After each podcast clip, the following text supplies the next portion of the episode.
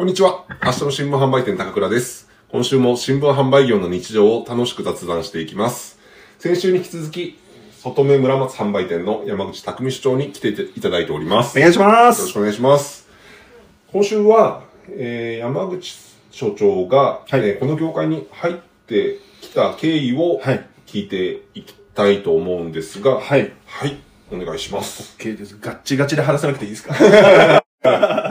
?OK です。えーっとですね、思い出しながらいきますね。えーっと、保育士をやってました。それが20歳、21ぐらいの時で、うんで、そこから父の、あの、いきなりのカミングアウトっていう、あの、節目があって、うんそこで、あの、父が、あの、急病っていうか、うん癌を患ってるっていうのが分かって、で、お店に徐々に、あの、あの、フェードインしていくっていうところから、あの、自分のお店に入っていったっていうのが、一番最初の始まりなんですけど、うん。そこから、あの、あれですね、えっ、と、現在に至るみたいなのが簡単に言う流れなんですけど、はい。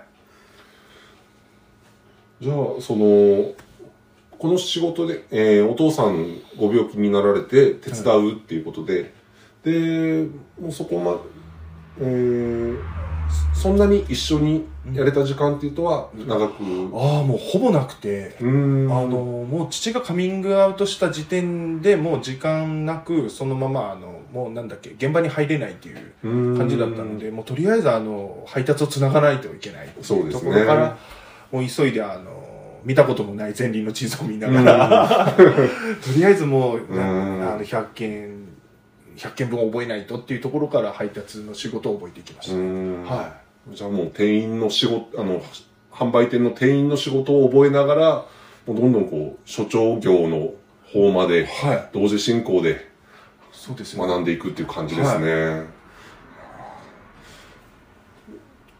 その時、えーお母様と一緒に店を回すっていそうですね。一応、えっ、と、最初の3年間は、あの、なんだっけ、あの、発行者の、うんあの、新聞発行者の、あの、えっ、と、契約が、まあ、若すぎてできなかったっていう、それが21なんです、21ああ。なんで一応その、母親の名前を3年間借りて、うん。母親に所長として名前を置いていきながらもう現場ではもう自分が主任で仕事を覚えながらっていうかもう従業員さんが師匠になるんですけど、うん。あそうですね。もうずっと教えていただきながら、えっ、と、お店の仕事を覚えていった3年間ですね、最初の3年間。うん。はい。そうですね僕もこの業界入ってきて、その27の時に入って、はいはいはいはい。で30の時に独立したんですけど、ん。ね、あの所長って言っても周りのスタッフさんもっとベテランキャリアあるし、はい。年上やし、はただ役割で、うん。もう仕事を教えてくださいっていう、うんもううんうん。いかにこう可愛がってもらうかっていうです そうね。そうですよね。うん。やっぱり、そうですね。年下の人間がいきなり所長やけん、はいこう、言うこと聞いてくださいって上から言っても、できないできない。うんでーんって構えてないそう。はついてこないしですね。はいもう本当に支えてもらわんと、はいうん、回らん仕事やけんですね。うん、じゃあ、その、えー独立されて、はいその、お店をやる上で、い。はい。こう、この、ここは大切にしていることとか、はいその、独自にうん。取り組んでることとかありますか？はい。一応、その、えっ、と、今、働いていただいている現場のスタッフの方には、えっ、と、まあ、あれですね、あの、店を出たら、もう一人で配らないといけない。うん。とかご夫婦で配られてる方ももちろんいらっしゃるんですけどあのだし今のこの、えー、と天候が定まらないこのうん今の時代に 時代というかうん。天候が読めないというところもあって、うん。なんでもう現場であのポストに入れるまでっていうところの判断はしっかりあのうん現場の方にもい一任しますというかお任せしますっていうスタンスでいるので、例えば、えー、と配達先の方があうんの一人住まいのおばあちゃんだったら、うん。あのそこのおばあちゃんの情報は事前にこちらから提供してあの、うん。身長が低くてポストまで手が届きそうにないから、あの手のと届くとこにお願いします。その置き方とかも取りやすいように、うん。もう現場で判断してくださいっていうところはそのそれぞれがあの地域のあの任せ、えー、と配達エリアをそれぞれ任せられているっていうこう意識を持っていただいて、うん。で、えー、とお客様ファーストであの満足度をこう上げるではないですけどそれにつながるような配達の仕方とか集金のいただき方だとか、コミュニケーションの取り方っていうのはもうそれぞれのあの、うん。もう自分よりも言うたらプロのうん。先輩の従業員さんが多いので、そこはもうあの甘えま甘えてるっていうのもあるんですけど、うん。そこはあのお任せしてるっていう感じですね。はい。ね。そのやっぱりその経営者としてのそのお客様に対して、はい。あのよく良い店でありたいっていう思いうん。があって、まあ、それをやっぱスタッフさんに伝えてうんいかなきゃいけない、はい。うん、そういうところもやっぱ伝え方って気に、うん、気をつけてることとかありますか？そうですね。やっぱりこう普段からのコミュニケーションが一番大事かなと、お頼み事する時は特にって思うんですけど、なのであのお客さんにもそうなんですけど、あのちょっとスタッフの人が怪我して、うん。あのこの期間大体この期間配達ちょっと遅れますっていうところも「あよかよよかよ」ってうん。お客さんが言ってくれるとか、うん。それこそその誰とかさんのあスタッフの誰とかさんが怪我したけん、うん。誰とかさんここの代わりはちょっと取ってもらえんかねっていう頼み方もできるのもやっぱり普段からのコミュニケーションっていうのがあるのでそこは特に普段から意識して。そうですね。やっぱ風通しがですね、、はい。いと。うん。やっぱり、うん、普段からの雑談であったり、はいはいはい、大事ですよね。大事ですね。やっぱり店の雰囲気が良くないと。うん。うん。みんな黙って仕事をやることはできるけんですね この仕事。特に朝なんでね。そうですね。やっぱその匠君の明るさっていうのがこうスタッフさんにも通じてな全体の雰囲気に なってるのかなと思うんですけど。僕全く朝元気なくて。そうなんです、うん。あのやっぱりあの午後にかけてこうやっぱテンションが上がっていくんですけど、うん もう朝はあれですね。おはようございます。僕が一番目をこすってますけど。はあで、えー、その匠君見ててその、い、は情報発信をすごく精力的にやってるなっていうのを。い、お恥ずかしい。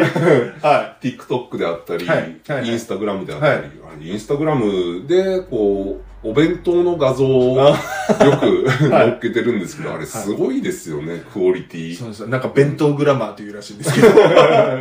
もうやっぱりそこもあれなんですよね。あの自分はあのえっ、と子供のえー、とが高校に上がるタイミングで、うんまあ、それこそあの自分の妻もあの配達に出てるもんですから、うん。あの早く帰ってきた方がお弁当の準備をして送り出すっていうのをやってたんですけど、いろいろこう組あの配達の組み会がある中でこう自分が先に帰ってくれるタイミングがあったので、うん。まあそこがきっかけでもったいないから写真撮っちゃえと。うーんあの凝っちゃうんですよね作りたいと、いや本当弁当のクオリティがもうカラフルで。いや見ててよく、ね、配達後に作ってるわけですよね。後ですす。ごいなと思って見てますけあど。あれ一うん。応15分で作る。詰めるっていうのがテーマええはい。じゃあおかずとかはある程度こう先に作っておいて、ですね。あの あの夕食の残りをんしっかりストックして、うーんであとはチンして入れるだけみたいな感じにしたり。でも結局バタバタにななってフライパンから直で入れたりとかはうん。やっぱあるんですけど。はその情報発信してる中で、はい。その反応というかありました？いああやっぱりあれですかね。あの自分と似たあの親父がうん。JK の弁当を作るみたいな人うん。のつながりはものすごくフォローいただいたりだとか、えー。DM いただいたり。うん。つい最近あの何ですっけそういうあのお弁当の共有のアカウント有名うなん。ところがあるんですけど何件かオファーいただいて、えー。はいはいはい、シェアしてもらったりだとか、えー。そういう方向にこうちょっとずつ広がりをが出てきてますね、うーん。はい。やっぱり弁当ってこう子供さんとのコミュニケーションにもなるし。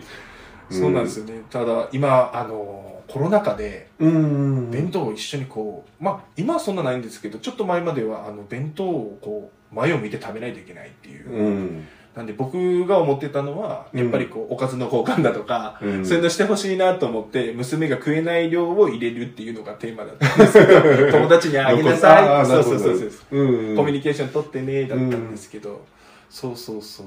だからちょっとそこの辺最初はねあのーなんかあのーコロナ禍で学生するって大変だねっていうのは子供たちと話したりしてましたね。うん。はい。TikTok の方は、はい。こう、奥様をそれこうあ前面に あの出して、インスタはお弁当が最近はメインなんですけど、うん。えっ、とさ、えっ、と、TikTok を1年以上前かな。もう2年はならないんですけど、うん、から最初は見るだけだったんですけど、うん。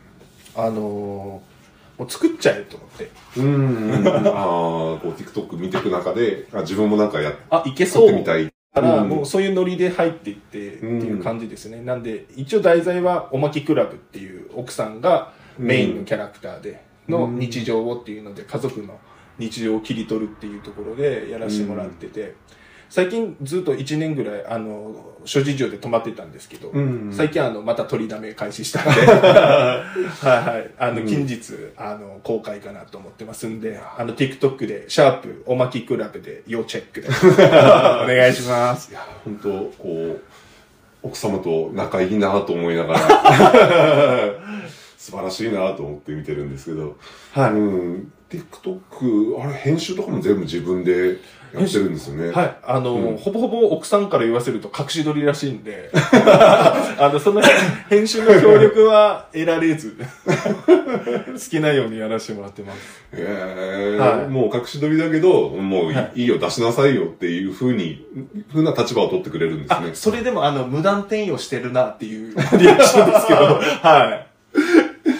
あー TikTok は、どうですか？その、TikTok をやることで、はい。何かこう変わったこととか。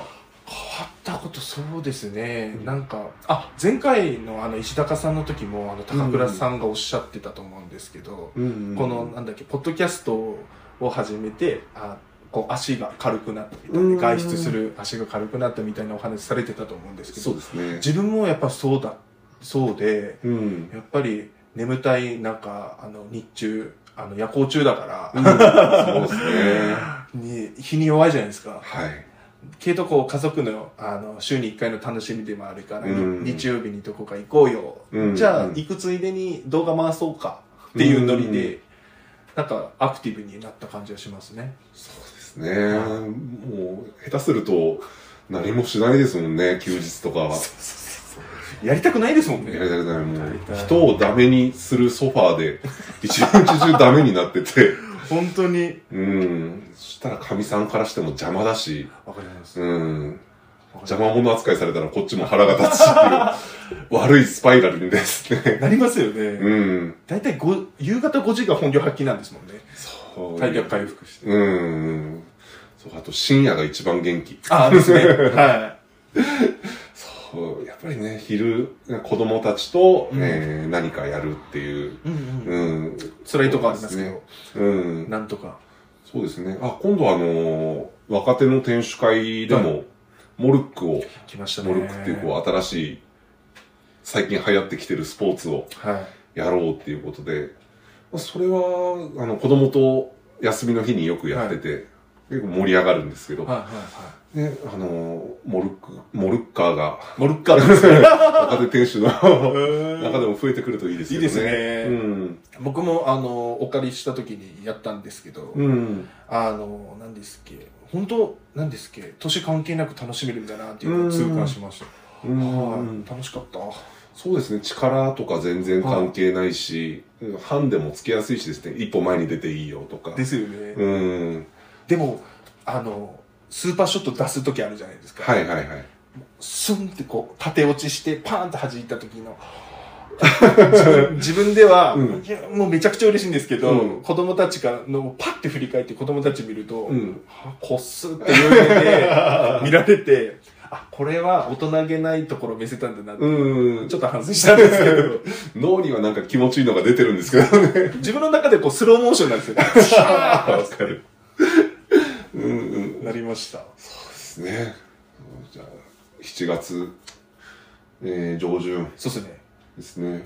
これを発信するのが、えー7月8日の予定なんで、はいはいはいはえーい。じゃあ明日？明日モルック大会。るんですね。そう、あれなんですよ。やっぱ賞金かけてるんで。ち ょっと、うん、それはあれかな。大丈夫か。大丈夫です。大丈夫です。大丈夫です。大丈夫です。はいじゃあ、ここで一曲、えー、お聴きいただきます。はい。えー、コールドレインで、来ました。ファイナルディスネーション。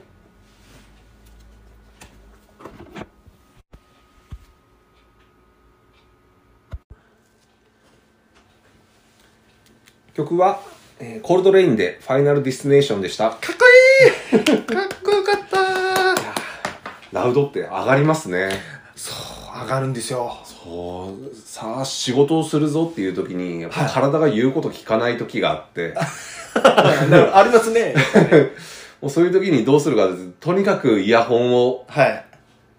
耳にねじ込んで、はいはいはいはうん、こう、えいっていうこう何かをかけて、い。はいはいはいはい。うん、やんなきゃいけないって。今日が、えー収録が、えー6月21日なんですけど、はい朝がすごい雨で、やばかったですね。やばかったけんですね。もう、なんとか体を動かさんといかんからう、ん。うん、今朝はこの曲に救われました。聞いてもらいたいですね。よかった。ありがとうございます。で、そのおすすめしてくれたその曲のはい。YouTube、はい。そのライブアットブレアフェス、はい。あれ、凄まじかったですね。かっこいいっすよね。かっこよかった。その2020年なんで、そのはいコロナ禍で、です。あの、アーティストも思うように活動できない中、お客さんもフラストレーションが溜まってる中で、わかりますよね。そうですね。はいもうそこで、こう、なんか、こう、爆発させるっていう、はいはいはい。うん、パフォーマンスすごいなと思って聞きましたね。大好きなんですよね。うん、これは、えー最近、はい。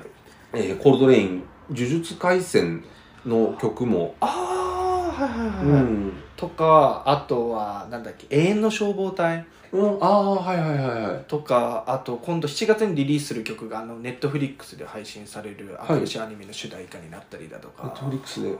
えっと、なん、なんかあるんですけど、うん、そうそうそう、そういうのがあって、そうそう、名古屋のバンドなんですけど、うん僕初めて見たのが長崎のすあのライブハウスで、うん、めちゃくちゃかっこよくて、生で見あて、あ。かっけーってなって。えー、ライブハウスだと200人ぐらいの。ですね、もうパンパンに入ってて。こうお客さんの中でこうモッシュの中にこうねじ込まれながらこう見たんですけど武道館単独とかやるバンドじゃないですか。